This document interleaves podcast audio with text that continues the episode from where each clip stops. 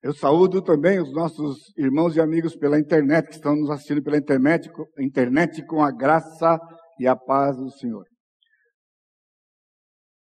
Assim, de certa forma, uma certa preocupação comigo, né? Eu não sei exatamente porquê, mas será que você poderia imaginar qual seria A grande preocupação minha hoje à noite, ou a grande dificuldade, porque estão preocupados com alguma dificuldade, qual seria a grande dificuldade para mim hoje à noite? Pois é, eu tenho que pregar 25 minutos. Pois é, me deram 25 minutos, assim também o pastor Sato, não é desafio, irmão? Quem está acostumado a pregar uma hora e pouco com a gente, né? 25, então fique tranquilo, porque esse é o meu maior desafio hoje à noite, tá bom? Pregar 25 minutos. Então, eu vou fazer, como das últimas vezes, eu simplesmente vou ler para você, né? Aquilo que eu tenho escrito aqui, que está no meu coração. Sem dúvida, hoje é uma noite especial para a Igreja Batista Maranata na sua existência de 45 anos, completando este ano. Também, sem dúvida, na vida do pastor Sacha, assim como na minha vida, uma noite muito especial. Abre comigo a sua Bíblia para Atos capítulo 20. Nós vamos ler inicialmente versos 24 e 28. Tá bem? Daqui a pouquinho, você deixa aberto aí, por favor. Esse vai ser um dos quatro textos que eu vou compartilhar com os irmãos nesses minutos que eu tenho para este desafio.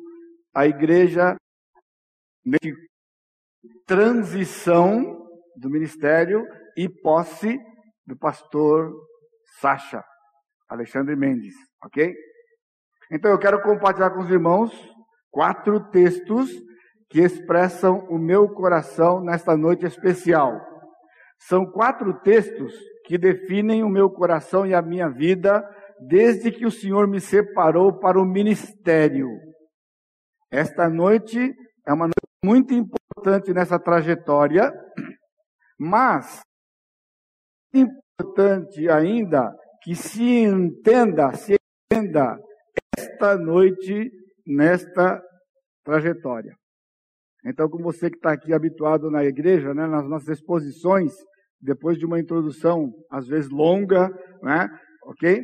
Nós temos uma, aquela frase, né? Hoje não tem, pelo menos a minha parte não tem nada lá para projetar, mas a frase, né, é Deus me chamou para o ministério do pastorado. Deus me chamou para o ministério do pastorado. Atos 20, 24 é o texto-chave né, da minha vida, um dos textos do meu chamado, talvez o mais importante.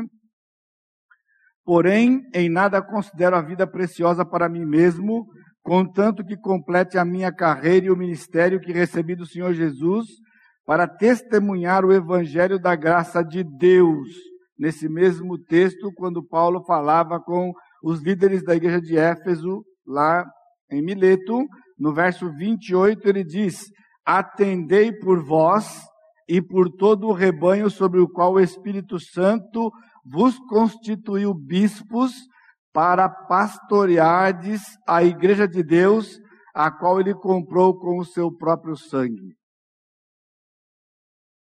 Completar a carreira e o ministério que recebi do Senhor Jesus Cristo tem sido a coisa mais importante e preciosa da minha vida desde quando o Senhor me chamou, que é para testemunhar o evangelho da graça de Deus e para pastorear o rebanho de Deus. No que isto implica? Ser pastor líder? Não necessariamente.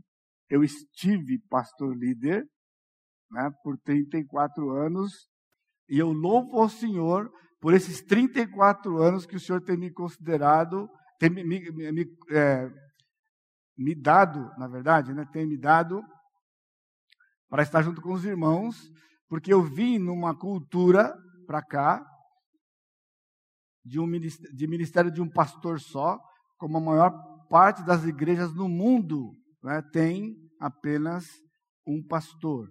Mas eu cheguei aqui, pela graça de Deus, com a convicção do colegiado. No primeiro culto, eu disse para a igreja que se o Senhor me concedesse saúde, vida e fidelidade, eu pregaria a Escritura em 35 anos, ou por 35 anos no meio dos irmãos, dizendo para a igreja que, pela graça de Deus, se Ele me concedesse assim, seria o meu único ministério. Então, pelo menos nesse tempo. No dia, 2, dia 1 de fevereiro deste ano, então eu completei 34 anos, seja, passou rapidinho, né? De 35, 34. Agora, o mais importante é no que consiste esse ministério e carreira que o apóstolo Paulo menciona e que tem sido um moto da minha vida e que eu tenho externado para a igreja desde que eu cheguei aqui. Então, tem três aspectos e áreas distintas. Primeiro, pastorear. Eu estou dizendo isso, irmãos, porque, como eu disse, sempre há. Bom, primeiro que muitos de vocês, principalmente acredito que os que estão visitando a igreja, nunca participaram de um culto como este, que é um culto de transição. Provavelmente vocês já participaram de cultos de posse de um pastor, porque um, o pastor anterior deixou a igreja, então chegou um novo pastor e ele foi empossado, é feito um culto né, de posse do, desse pastor, mas isso aqui é um culto de transição. Né? Transição é algo que é pertinente e característico de um colegiado, porque o colegiado ele é liderado por um dos pastores do colegiado e ele pode ser substituído sempre que o colegiado entender de alguma forma né, dirigido por Deus, obviamente, como tudo numa igreja, para se fazer uma transição desta liderança do colegiado, consequentemente, de todo o rebanho. Então, isso que acontece aqui hoje à noite. Né? Então, para nós pastores, que fazemos parte do colegiado, né? então, nós entendemos este plano de Deus mas também entendemos individualmente pessoalmente de que aquilo que o Senhor nos chamou para fazer foi pastorear o rebanho de Deus. E o pastoreio do rebanho de Deus tem esses três aspectos. O primeiro dele é pastorear, que está em 1 Pedro capítulo 5, é o segundo texto, versículos de 1 a 4. Rogo-vos, rogo, pois, aos presbíteros que há entre vós, eu presbítero como eles e testemunha dos sofrimentos de Cristo, e ainda co-participante da glória que há de ser revelada. Pastoreai o rebanho de Deus que há entre vós, não por constrangimento, mas espontaneamente, como Deus quer, nem por sorte da ganância, mas de boa vontade, nem como dominadores dos que vos foram confiados, antes tornando-vos modelos do rebanho. Ora, logo que o Supremo Pastor se manifestar, recebereis a imarcessível coroa da glória. Pastorear o rebanho de Deus não é algo que é desenhado pessoalmente pelo pastor, é algo que vem descrito na Escritura em várias passagens, e esta é talvez uma das mais importantes, junto com outra que eu vou ler, onde esse pastoreado tem que ser espontaneamente. Ele diz não pode ser por constrangimento. Ele tem que ser de boa vontade. Ele tem que ser de boa vontade. E ele não pode ser como dominador, mas sim como modelos do rebanho. Pastores não são chefes de ninguém, de nada, né? Pastores, como toda liderança no Novo Testamento, é uma liderança de modelo. Os pastores são modelos do rebanho, né?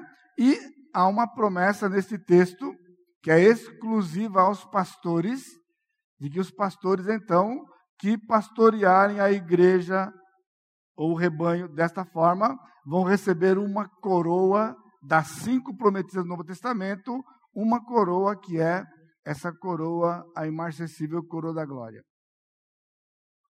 Segundo aspecto, equipar os santos. Efésios, capítulo 4, versos de 11 a 13. Ele mesmo considerou uns para apóstolos, outros para profetas, outros para, para evangelistas, outros para pastores e mestres, com vistas ao aperfeiçoamento dos santos, para o desempenho do seu serviço, para a edificação do corpo de Cristo, até que todos cheguemos à unidade da fé e do pleno conhecimento do Filho de Deus, a perfeita varonilidade à medida da estatura de Cristo, à medida da estatura da plenitude de Cristo. Então, cabe ao pastor, aos pastores, e quando o Senhor me chamou e nos chamou, chamou o pastor Sacha, chamou o pastor João Pedro, pastor Sacha, e também chamou o Marcelo Brasoli, que está num processo aqui na igreja, como qualquer outro pastor, né? para que o nosso papel, então, é equipar os santos. E essa palavra é interessante, porque é a mesma palavra que nós encontramos em Mateus 4, 21, quando o Senhor saiu pelo mar da Galileia para chamar os seus primeiros discípulos, e ele encontrou Tiago, é, encontrou Tiago e João, e eles estavam consertando as redes. E muito, da, muito, muito do sofrimento que a igreja, de forma geral, tem, é porque muitos dos pastores não têm consciência desse aspecto do ministério pastoral, que é equipar as ovelhas. Então, eles eram pescadores, lançavam a rede ao mar e com aquela rede traziam os peixes. E de tanto usar, e devido ao, ao movimento dos peixes, elas iam se rompendo e por onde os peixes escapavam, então, vez por outra, eles precisavam se assentar e gastar um tempo consertando as redes. E está ali o Senhor chamando aqueles homens que estavam consertando suas redes para que deixassem de ser é, é, pescadores de peixes para serem pescadores de homens. Então, o que nós fazemos? Nós consertamos as redes. Vocês são as redes. Nós consertamos vocês para que quando essa rede seja lançada no mar, né, que é o mundo, os peixes que pertencem ao Senhor sejam trazidos e eles não escapem pelos buracos da rede. Por isso a rede tem que estar consertada. E é nosso papel, é papel dos pastores, papel que eu continuarei fazendo, juntamente com os meus irmãos e debaixo lá da batuta do Sacha, não é? Então, continuar equipando os santos, pastoreando, alimentando o rebanho daquela forma e também equipando os santos. E a terceira característica do ministério pastoral é Atos 20 e 31, ainda naquele texto que nós lemos de Atos 20. No versículo 31, o apóstolo Paulo diz: Portanto, vigiai, lembrando-vos de que, por três anos, noite e dia, não cessei de admoestar com lágrimas a cada um.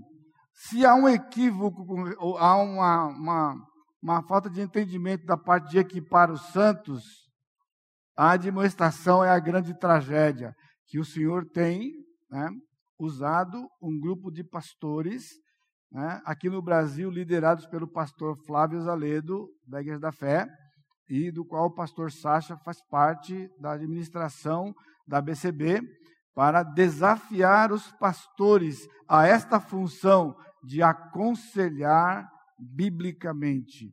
Então, o pastor, ele alimenta, ele ensina, o pastor equipa os santos e o pastor aconselha. Paulo disse lá em, lá em Éfeso que durante três anos, noite e dia, ele cuidou daqueles irmãos, ele pastoreou aqueles irmãos aconselhando-os.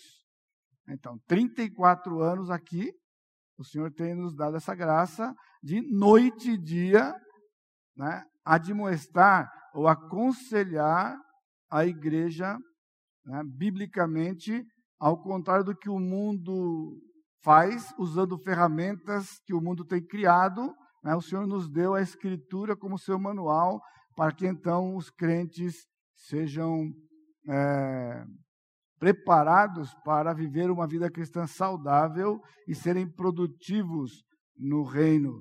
E ele põe mais um detalhe aqui, não é? Com lágrimas. Tudo isso, irmãos, não é força de expressão do apóstolo Paulo. Isso aqui é literal, noite e dia e com lágrimas. Não há um pastor que faça isto se não for dessa forma. Se não for noite e dia, não é como está na Bíblia. Se não for com lágrimas, tem alguma coisa errada. Né? Porque a vida das ovelhas nos afetam e nos tiram lágrimas. Né?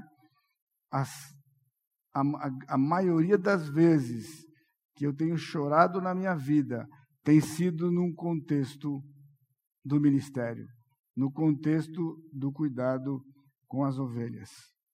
Portanto, a suma de tudo isto, não é?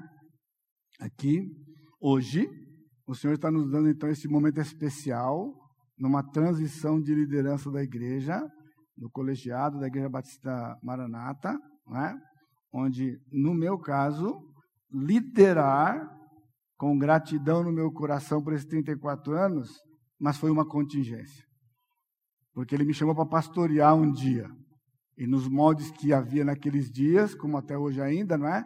Cheguei numa igreja e automaticamente, por ser o pastor, era o líder da igreja e o líder, né? enfim. Aí então a gente, nesses anos, né, trouxe, pela graça de Deus, o que simples o que está na Escritura, que é a visão do colegiado. Né? E a grande bênção que a igreja tem hoje não é um pastor, não é uma pessoa, é um colegiado. Já mencionei isso recentemente, né? Ao longo da história da igreja, toda igreja procura um pastor perfeito, mesmo sabendo que ele não existe.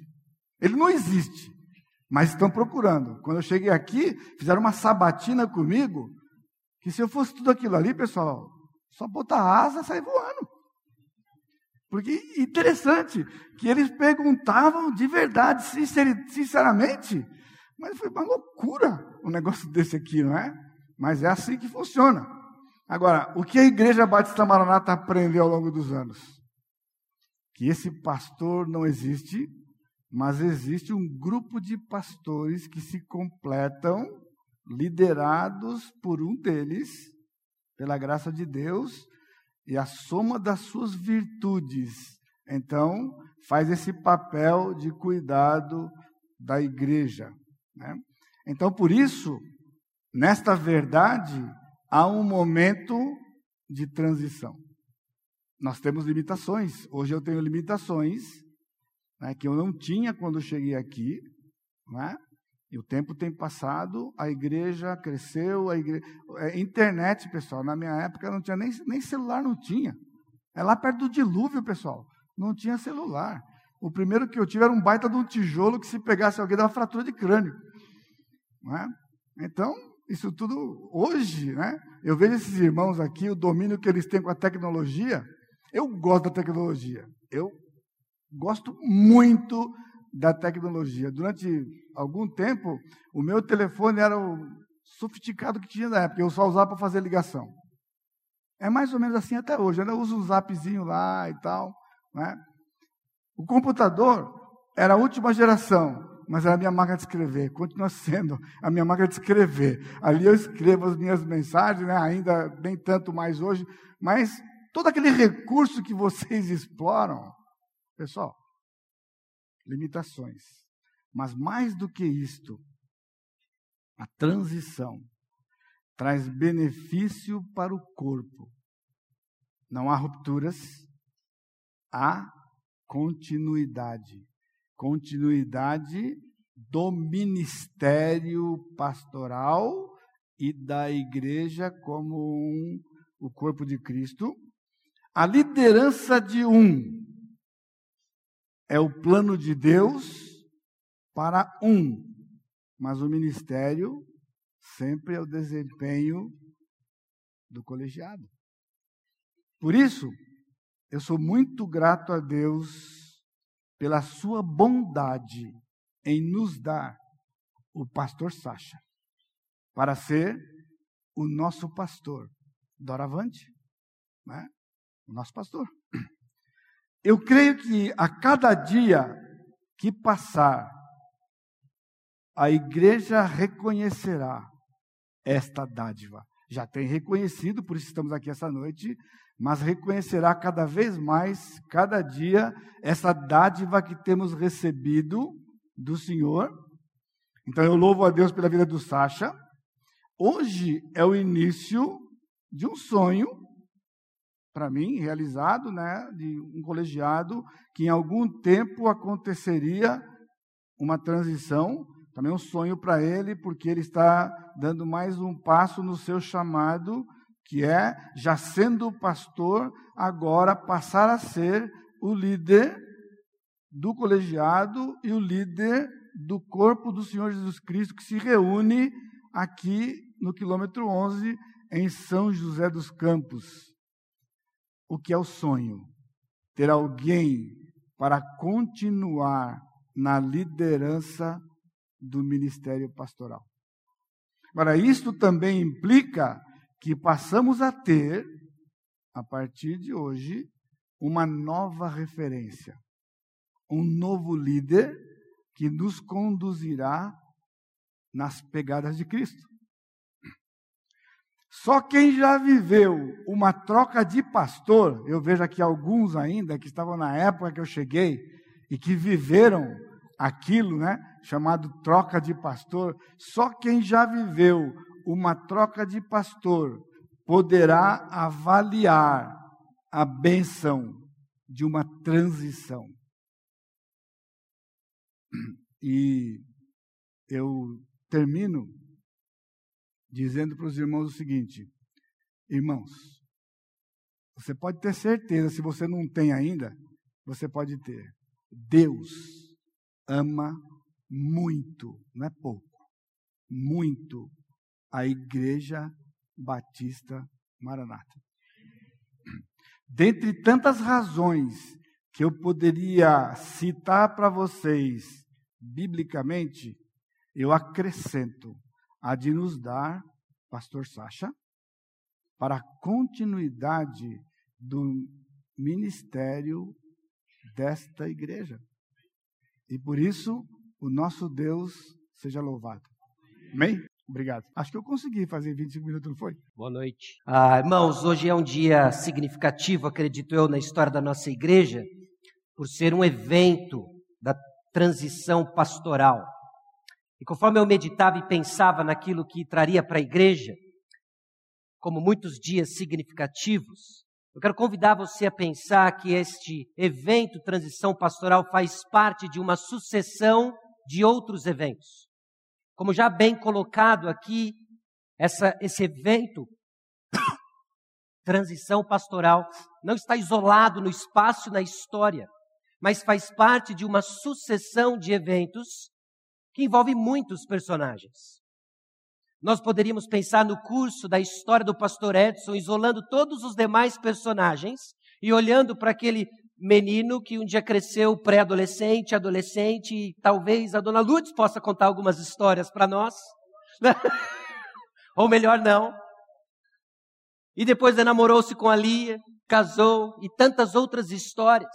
Ou a história isolada da, da minha pessoa, o pastor Sacha, este menino, que eu, que eu não sabia até hoje, sorridente, que não queria crescer. E sim, é verdade, eu lembro de algumas coisas assim. Nós poderíamos olhar então a história e contar a história do evento transição da liderança do ministério pastoral através de elementos de peregrinação pessoal, de jornada pessoal.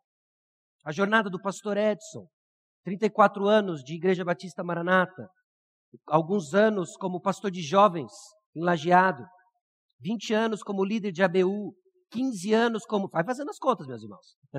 Estou brincando mas alguns anos como, como líder de pastor de jovens da igreja de Lajeado. Ou a minha própria trajetória e tantas outras decisões, dúvidas, agonias. Poderíamos contar a mesma história na percepção dos irmãos. O mesmo evento narrado pela percepção dos irmãos da Igreja Batista Maranata. A vinda do pastor Edson, alguns estavam aqui na chegada do pastor Edson, acompanharam o desenvolvimento, o estabelecimento do seu ministério. Agora, essa transição do seu ministério, uma continuidade de uma nova etapa, a chegada de outros pastores. Cada um, cada irmão tem uma perspectiva. Alguns chegaram no meio da transição. Mas também poderíamos contar essa história dentro de uma história maior, aquilo que eu quero chamar de um contexto cósmico. Um contexto que não é possível de ser percebido e enxergado por meio dos nossos sensos naturais. Não é possível ver, não é possível ouvir, mas é somente pela fé que nós temos acesso a uma história real e contada e narrada nas páginas da palavra de Deus. Meus irmãos, o que eu quero convidar você a é interpretar tudo o que você tem ouvido e visto até agora, não só no evento Transição Pastoral, mas nos eventos que antecederam esse dia, à luz da história, do contexto cósmico, daquilo que o Senhor Jesus Cristo está fazendo para a sua honra e para a sua glória. Isso vai lembrar quem então nós somos, isso vai lembrar quem Deus é, Duas perguntas importantes que nós somos lembrados hoje na escola bíblica dominical. Abre parênteses, se você não tem vindo na escola bíblica dominical, nós tivemos um tempo de refletir sobre o cuidado de Deus, que responde duas perguntas importantes: quem Deus é, quem eu sou. E as respostas vindas da palavra de Deus nos ajudam a entender como nós navegamos neste contexto visual que nossos sentidos identificam e que por trás existe um contexto ao qual nossos sentidos não alcançam a não ser por meio da fé. E o que é mais fascinante, meus irmãos, é que essas três perspectivas, individual, coletiva ou cósmica, as três são narradas nas páginas das Escrituras, nos ajudando a entender e interpretar o que é o dia de hoje. O que é o dia de hoje? Efésios capítulo 1, nós cantamos isso hoje narra a história e a peregrinação individual de cada crente no Senhor Jesus Cristo aqui presente. Não só a minha história, pastor Sacha, não só a história do pastor Edson, mas de cada um aqui que já se arrependeu dos seus pecados, se curvou diante do Senhor Jesus Cristo, o nosso Salvador, reconhecendo nele a nossa única esperança. Tem uma história narrada em Efésios capítulo 1, em que os grandes personagens, Deus Pai, Deus Filho, Deus Espírito Santo, age para nos transformar em alguém que vai viver para o louvor da sua glória. É por isso que nós estamos aqui. Como que nós chegamos então aqui? Através desse Deus Trino, Deus Pai, que nos elegeu na eternidade passada, Deus Filho, que nos redimiu na obra da cruz do Calvário, e Deus Espírito Santo, que nos selou até o dia final. Essa é a nossa história individual, essa é a história do crente em Cristo Jesus, essa foi a minha história como crente em Cristo, essa foi a história do pastor Edson como crente em Cristo, do pastor João Pedro, do pastor Fábio, do pastor Marcelo e todos aqueles que aqui estão presentes, que se curvaram diante do Senhor Jesus Cristo. Vivemos para o louvor da glória de Deus. Nossa história, então, ela é interpretada e narrada, e nesse âmbito e nesse contexto nós experimentamos tantas coisas. Quão amargo é o pecado, quão doce é o Senhor Jesus Cristo. E norteados então por passagens como Efésios capítulo 1, norteado então por Efésios capítulo 2, versículos 1 a 10, reinterpretamos nossa história e o que você ouviu um pouco hoje é a nossa história individual de como Deus nos alcançou na sua infinita graça. Nossa história individual. Mas é bacana quando nós damos alguns passos para trás. Ou pense você entrando num drone e sobrevoando agora a jornada individual de cada um dos aqui presentes. E como essas histórias se cruzam, como essas histórias se entrelaçam, talvez por um período curto de tempo, talvez por um, um, um período maior de tempo. Alguns chegaram aqui a convite de outros, alguns chegaram aqui porque têm um relacionamento com outras pessoas. Essas histórias então se cruzam, formando então aquilo que eu quero chamar da interpretação coletiva deste evento de hoje. É a transição da liderança do ministério pastoral na Igreja Batista Maranata. Essa igreja que é o santuário do Espírito Santo, esta igreja que é o corpo de Cristo, essa igreja que são o conjunto dos concidadãos dos céus. E quem faz parte dela? Aqueles cuja história individual já foi transformada pelo Senhor Jesus Cristo. Irmãos, essa é a história que nós percebemos, essa é a história que todo dia nós vemos como igreja experimentamos por meio da proclamação da palavra de Deus. Agora, Efésios capítulo 4, que é onde eu quero levar você hoje, e olhar por uma janela de Efésios capítulo 4, e nós vamos pular para uma outra passagem da Escritura. E espero eu fazer nos próximos 20 minutos ajudar você a entender neste drone que nós vamos entrar agora na estratosfera do que Deus está fazendo e olhar a atividade cósmica, a atividade sobrenatural do Senhor, para que a gente entenda que essa transição tem algo muito maior acontecendo, de que quando um pastor vem e prega a palavra, de que quando nós nos relacionamos, de que quando nós estamos na atividade do agrupe, de que quando nós ouvimos a palavra ensinada, existe algo muito maior acontecendo. E são os olhos da fé, meus irmãos, que vai nos ajudar a ir onde Deus quer nos levar como igreja, como igreja batista Maranata. Efésios capítulo 4, versículo 7. E a graça foi concedida a cada um de nós segundo a proporção do dom de Cristo. Por isso diz: quando ele subiu às alturas, levou o cativo o cativeiro e concedeu dons aos homens. Um tanto quanto nebuloso. Os versículos 7 e 8 fazem parte de um contexto em que nós não temos tempo de explorar, mas recentemente nós o visitamos na escola bíblica dominical, na série A Beleza da Igreja. Em que esta igreja, esta família de Deus, esses concidadãos dos céus, esse santuário, esse templo de Deus, recebem presentes do próprio Senhor Jesus Cristo, recebem dons, recebem espólio de uma guerra travada e ganha pelo Senhor Jesus Cristo na cruz do Calvário. Irmãos, todos nós, salvos pelo sangue de Jesus, somos trunfos da sua graça. E desses trunfos, dessa sala de troféus, Deus escolhe alguns desses espólios e dá de novo à igreja. E eles têm uma função específica. Não é uma distinção da sua essência, de forma nenhuma superiores em quem são, mas eles têm uma função específica descrita no versículo 11, já lida e explorada pelo pastor Edson. Ele mesmo concedeu uns para apóstolos, outros para profetas, outros para evangelistas e outros para pastores e mestres, com vistas ao aperfeiçoamento dos santos, para o desempenho do seu serviço, para a edificação do corpo de Cristo. Esse espólio da guerra, esse resto da guerra, esse trunfo da graça é presenteado à igreja para abençoar a igreja na proclamação da palavra. E aqui tem uma janela. E aqui tem uma janela que nos ajuda a entender melhor o significado de tudo aquilo que nós estamos percebendo com os nossos sentidos. E que nós somos convidados agora aqui pela fé, nós vamos ver essa batalha cósmica acontecendo. Nós vamos ver a nossa esperança eterna no triunfo de Jesus Cristo. E que hoje, meus irmãos, o que nós estamos na verdade celebrando é que Jesus Cristo triunfou na cruz do Calvário. Como que eu sei? Porque tem pastores aqui. Como que eu sei? Porque Deus tem levantado pastores aqui. Como que eu sei? Porque a palavra é pregada, o reino está ativo e ele está avançando. O que o apóstolo Paulo tem em mente ao escrever Efésios capítulo 4 não é meramente uma filosofia ministerial, não é meramente um estatuto de uma igreja, o que ele tem em mente é todo o Salmo 68. Movido pelo Espírito Santo, o apóstolo Paulo, escrevendo Efésios 4, 7 e 8, faz uma pequena janela para a gente, nos incutindo uma curiosidade. Ele cita para nós o Salmo 68. Paulo não está delirando, ele não está tirando o Salmo 68 fora do contexto, ele está aplicando, interpretando para nós o Salmo 68 e nos ajudando a entender o que de fato acontece hoje aqui.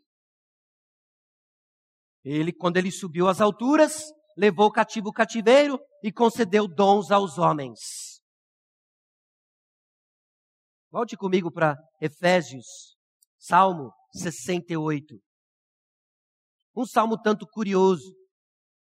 E conforme eu estudava um pouco mais o Salmo 68, eu me perguntava se essa seria uma boa decisão. Apenas para descobrir que o Salmo 68 é considerado um dos mais difíceis dos salmos. Por ter 15 palavras que aparecem uma vez só, por ter inúmeras sentenças que são difíceis de estabelecer o relacionamento. Trata-se de uma poesia, graus de dificuldade alto, mas ainda assim, meus irmãos, a mensagem principal é muito clara. O Salmo 68 celebra o reino de Deus. Não foi no Salmo 23, não foi no Salmo 22, não foi no Salmo 119 que o apóstolo Paulo foi buscar um versículo para suportar sua argumentação, porque Deus deu pastores à igreja. Ele vai no Salmo 68, um salmo que celebra o reino de Deus. Por quê, Paulo? Existe algo no estabelecimento de pastores, existe algo neste evento transição pastoral e toda a dinâmica que hoje vivemos sobre o reino de Deus. Tem uma grande procissão acontecendo. Versículos 24 a 27 do Salmo 68 diz o seguinte: Viu-se, ó Deus, o teu cortejo, o cortejo do meu Deus, do meu rei no santuário. Os cantores iam adiante, atrás os tocadores de instrumentos de cordas, em meio às donzelas com adufes. Bendizei a Deus nas congregações, bendizei ao Senhor, vós que sois da estirpe de Israel. Há um cortejo. E no centro desse cortejo há o nosso Deus. O centro do Salmo 68, que celebra o reino de Deus, é o próprio Deus. O apóstolo Paulo, então, pinça uma pequena parte do Salmo 68, estabelece ela em Efésios capítulo 4, já nos dando uma dica, ecoando tudo aquilo que nós vimos em Efésios 1, 2 e 3, de que o centro de tudo isso é Deus. Deus.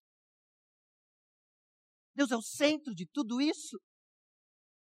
E é interessante o versículo que o apóstolo Paulo decide citar para nos chamar a atenção de que Deus é o centro.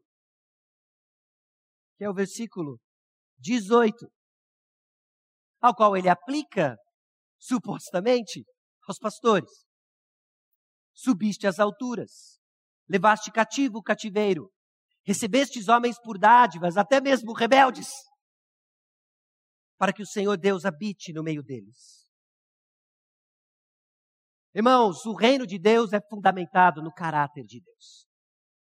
O que nós fazemos como igreja é fundamentado no caráter do nosso Salvador. Essa é a esperança de cada um de nós, essa é a razão pela qual nós pastores não piramos. Porque o dia em que a igreja é estabelecida em cima do caráter de algum de nós, é fria. Eu sou o primeiro a correr. Mas aquilo que hoje nós celebramos, aquilo que hoje nós reconhecemos é o agir de Deus no nosso meio, é o avanço do reino de Deus fundamentado no caráter de Deus.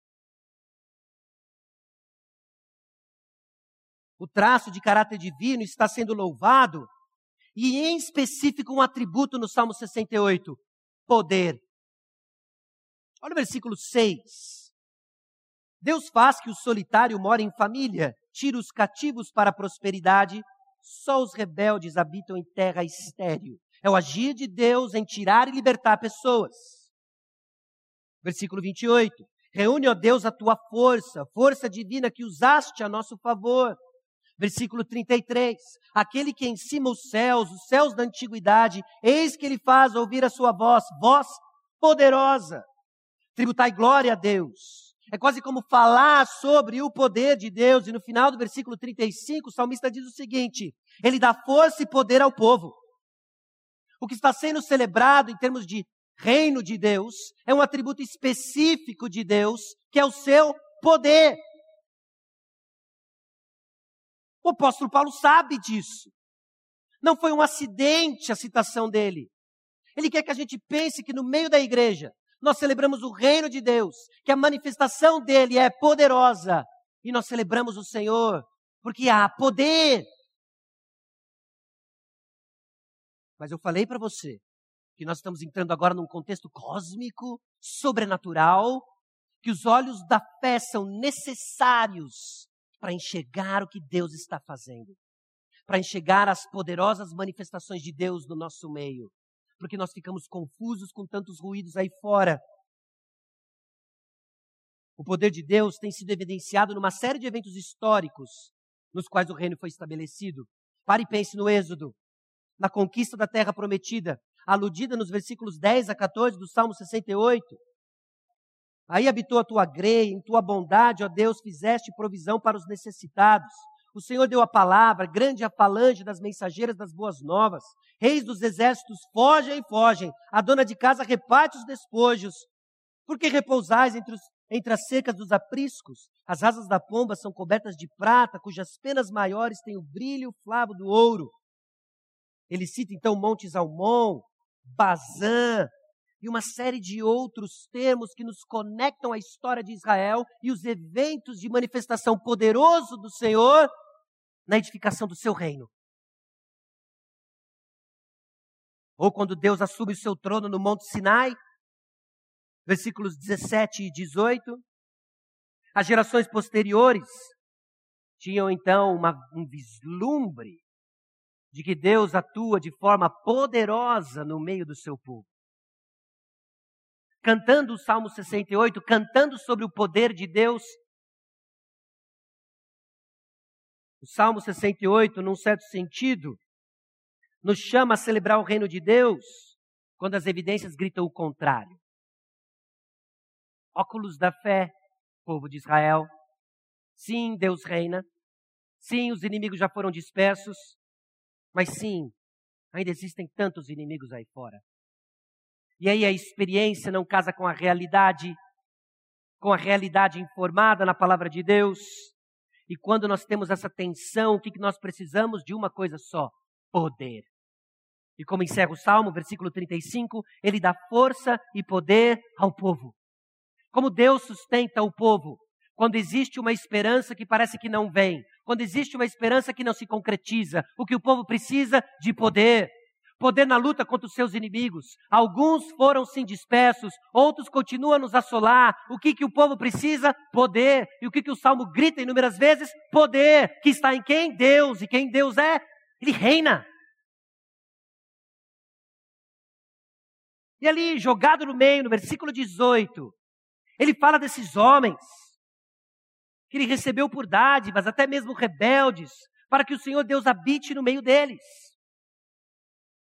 O apóstolo Paulo pinça um elemento sobre a vida do povo, que eram esses homens que serviam a congregação, libertos da escravidão, serviam a congregação para que Deus habitasse no meio deles.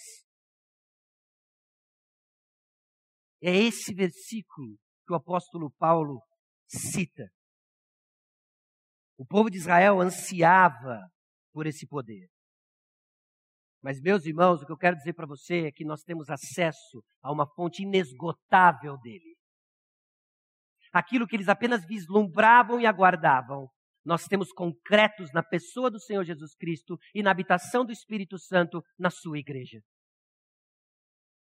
Mas, Sacha, eu não experimento isso. Mas, Sacha, não é isso que eu vejo. Eu quero convidar você a vestir os óculos da fé e a palavra de Deus para enxergar a fonte inesgotável de poder que nos sustenta quando nós somos ditos sim que nós temos nossos pecados perdoados, que nós somos ditos sim que não há mais poder do pecado sobre nós, mas o que nós experimentamos são tentações irresistíveis. É o conflito constante de fazer não o que eu sei que eu devo fazer, mas justamente o oposto. E a minha experiência então se torna uma vida fraca, vazia. Onde está esse poder? O apóstolo Paulo carrega tudo isso e nos chama a entender a dinâmica e o progresso do reino de Deus naquilo que nós experimentamos como igreja. O apóstolo está trazendo informações adicionais sobre verdades já conhecidas. O reino de Deus, o seu poder manifesto no meio do seu povo, cativo, agora liberto, onde ele se encontra para habitar e buscando reinos para juntarem a um grande coro de louvor a Deus. Olha o versículo 32 do Salmo 68. Reinos da terra, cantai a Deus, samondiai ao Senhor. Salmo 68, então por mais misterioso e obscuro que seja, numa série de sentenças, vocábulos, tem uma mensagem. Celebrar o progresso do reino de Deus, em que Deus é o centro de tudo isso, em que o salmista canta, juntando e arrebanhando nações, para formar um grande coro de louvor ao Senhor. E Deus usa na edificação desse seu reino homens que ele mesmo libertou, homens que ele levou cativo no Êxodo que agora ele separa, por exemplo, levitas, por exemplo, sacerdotes, e entrega de novo à Assembleia para que eles regulamentem a vida do povo para a habitação de Deus no meio do povo. É isso que está acontecendo no Salmo 68. E Paulo vai lá cirurgicamente, tira o versículo 18 e aplica a pastores Efésios, capítulo 4, acontece num contexto em que a igreja está sendo revelada, esse santuário para a habitação do Espírito Santo. Num contexto onde cativos são libertos pela graça redentora, Efésios capítulo 2, versículos 1 a 10. Nós estávamos cativos, escravos dos nossos desejos, mas Deus, rico em misericórdia, nos libertou. Nós estamos livres em Cristo Jesus. Efésios capítulo 4 acontece num contexto em que alguns desses que foram libertos dos seus desejos, dos seus pecados, são recolocados na igreja com uma função específica a proclamação da palavra. Com que propósito? Para que outros cativos sejam libertos, para que outros cativos de outras nações componham esse grande coro para louvor da sua glória. Falta parte do poder. Que poder é esse? O apóstolo Paulo não parou de falar de poder desde que ele pôs a pena no papel em Efésios 1:1. Esse poder de Deus que age no nosso meio de forma sutil e avassaladora. Sutil, que não é aquele estrondo que muitos esperam e aguardam. Avassaladora, porque está libertando cativos do império das trevas. Avassaladora, porque tem edificado a sua igreja, educado pessoas, educado casais a viver uma vida conjugal coerente com o Evangelho, educado pais a aprender a palavra de Deus e assim transmitir aos seus filhos, educado a cada um de nós a vencer nossas próprias mazelas e pecados. E quem são aqueles que proclamam o poder de Deus? Pastores. Meus irmãos, o compromisso com a sua própria glória é de Deus. Garantia para nós de que tudo aquilo que tem acontecido, vem acontecendo e vai acontecer pela graça de Deus, é fundamentado apenas no caráter de Deus. Que levanta homens na sua misericórdia para proclamar a palavra de Deus, libertar os cativos, educá-los, estabelecê-los num grupo, estabelecê-los nesse corpo, estabelecê-los nesse templo, onde ele tem comunhão conosco. E assim nós vamos desfrutando desse poder o poder que nos leva a vencer pecados, o poder que nos leva a vencer tantas coisas que ainda nos assolam. Sim, Jesus Cristo triunfou, o túmulo está vazio, mas ainda lutamos contra o pecado remanescente. O que nós precisamos? De poder. Onde está ele? Efésios capítulo 1, versículos 19 em diante e qual a suprema grandeza do seu poder para com os que cremos, segundo a eficácia da força do seu poder, o qual exerceu ele em Cristo, ressuscitando dentre os mortos e fazendo sentar à sua direita nos lugares celestiais,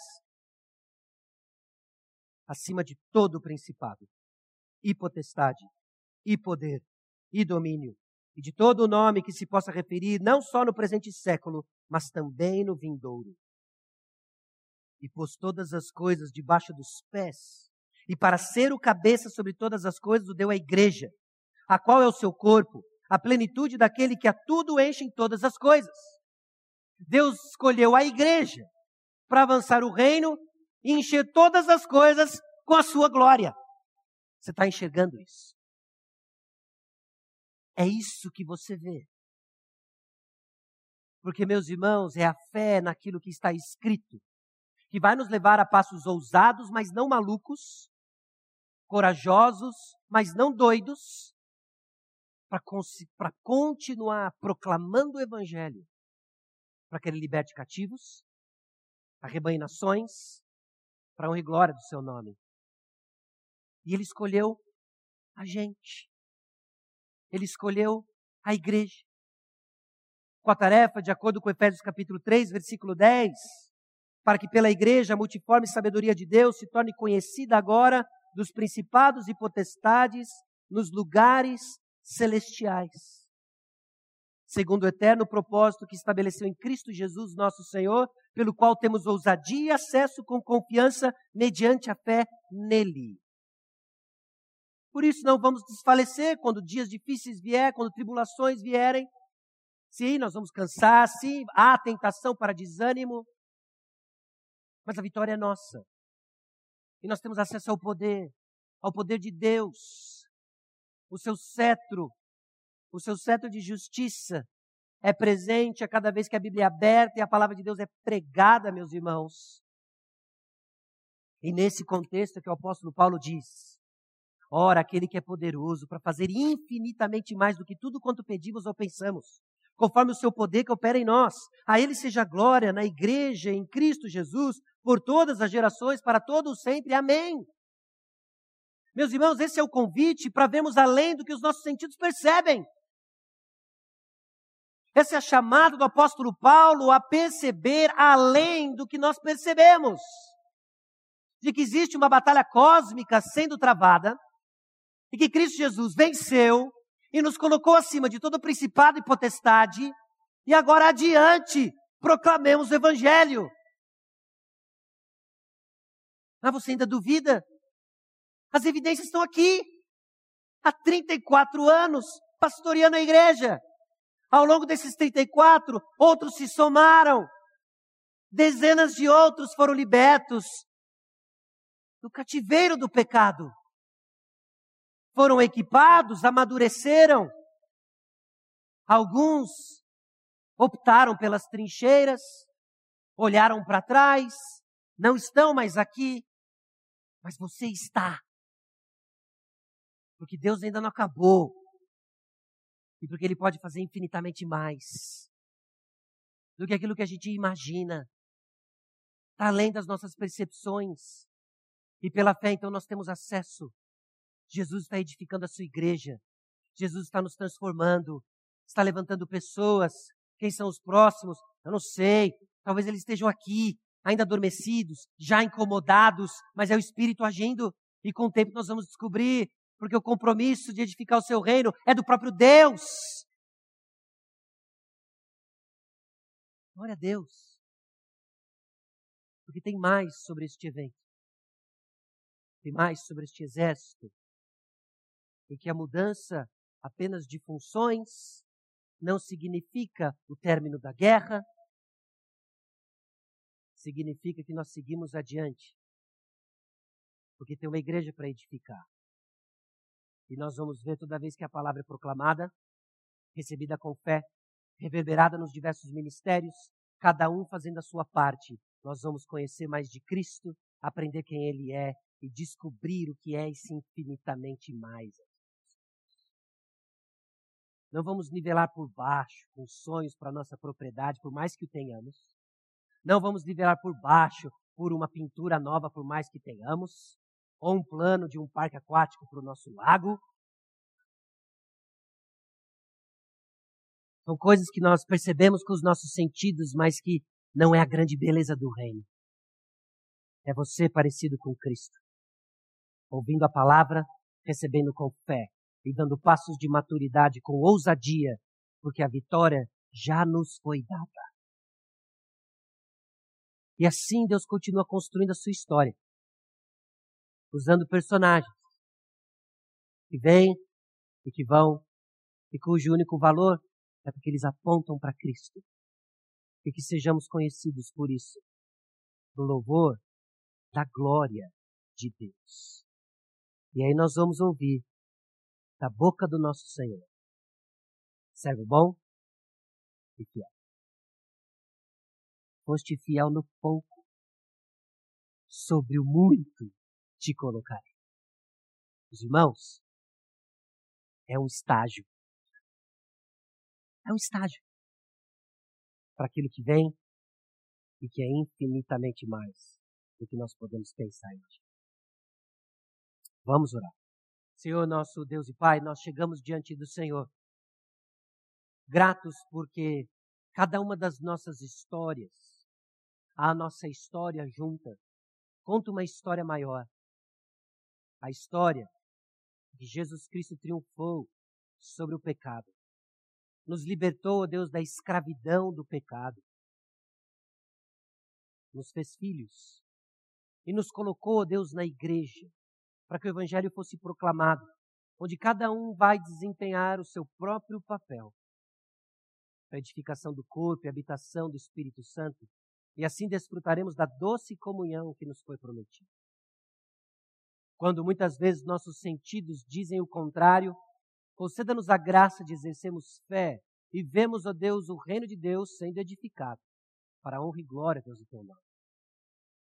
Conceda-nos a graça, ó Deus, de sermos fiéis até o fim, de forma nenhuma por méritos nossos, mas pelos méritos do Senhor Jesus Cristo, o Filho perfeito, que creditou sobre nós a sua justiça. Nele nos encontramos.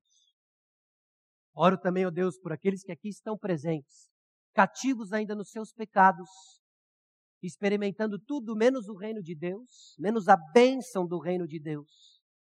Que hoje seja uma noite de salvação, em que o Espírito Santo, ó Deus, aplica a tua palavra, abrindo os olhos e trazendo-os, ó Deus, ao arrependimento. Anima, ó Deus, o coração daqueles que estão cansados na luta contra o pecado. Talvez, ó Deus, experimentando relacionamentos desgastados. Anima-os, ó Deus, com a realidade do túmulo vazio e daquilo que nos aguarda, que é infinitamente mais do que nós podemos imaginar ou pensar, maior, ó Deus, do que qualquer relacionamento restaurado, porque é o relacionamento com o Senhor que foi restaurado. E assim desfrutarmos, ó Deus, da paz do Espírito em meio às turbulências da vida. Continue, ó Deus, a levantar no nosso meio homens que vão proclamar a tua palavra, Continue a levantar no nosso meio, Deus, mulheres que vão, ó Deus, com fidelidade, com zelo, desempenhar seu papel, papel na igreja, papel na família. Continue, ó Deus, levantar no nosso meio pessoas salvas por Cristo Jesus, dispostas a arregaçar as mangas e pagar o alto preço de servir ao Senhor. O preço dos nossos ídolos, mas que não trazem uma recompensa sequer comparável ao que nós já temos com o Senhor. E eu te louvo, ó Deus, pela história da igreja. A história na vida de homens, ó Deus, que pagaram um preço para proclamar a tua palavra. Retribua-os, ó Deus. Retribua-os, ó Deus, com o conhecimento mais profundo do Senhor Jesus Cristo. Retribua-os, ó Deus, com tempos de bonança espiritual para que eles continuem a abençoar cada dia mais a igreja do Senhor Jesus Cristo. É no nome precioso de Jesus que nós oramos. Amém.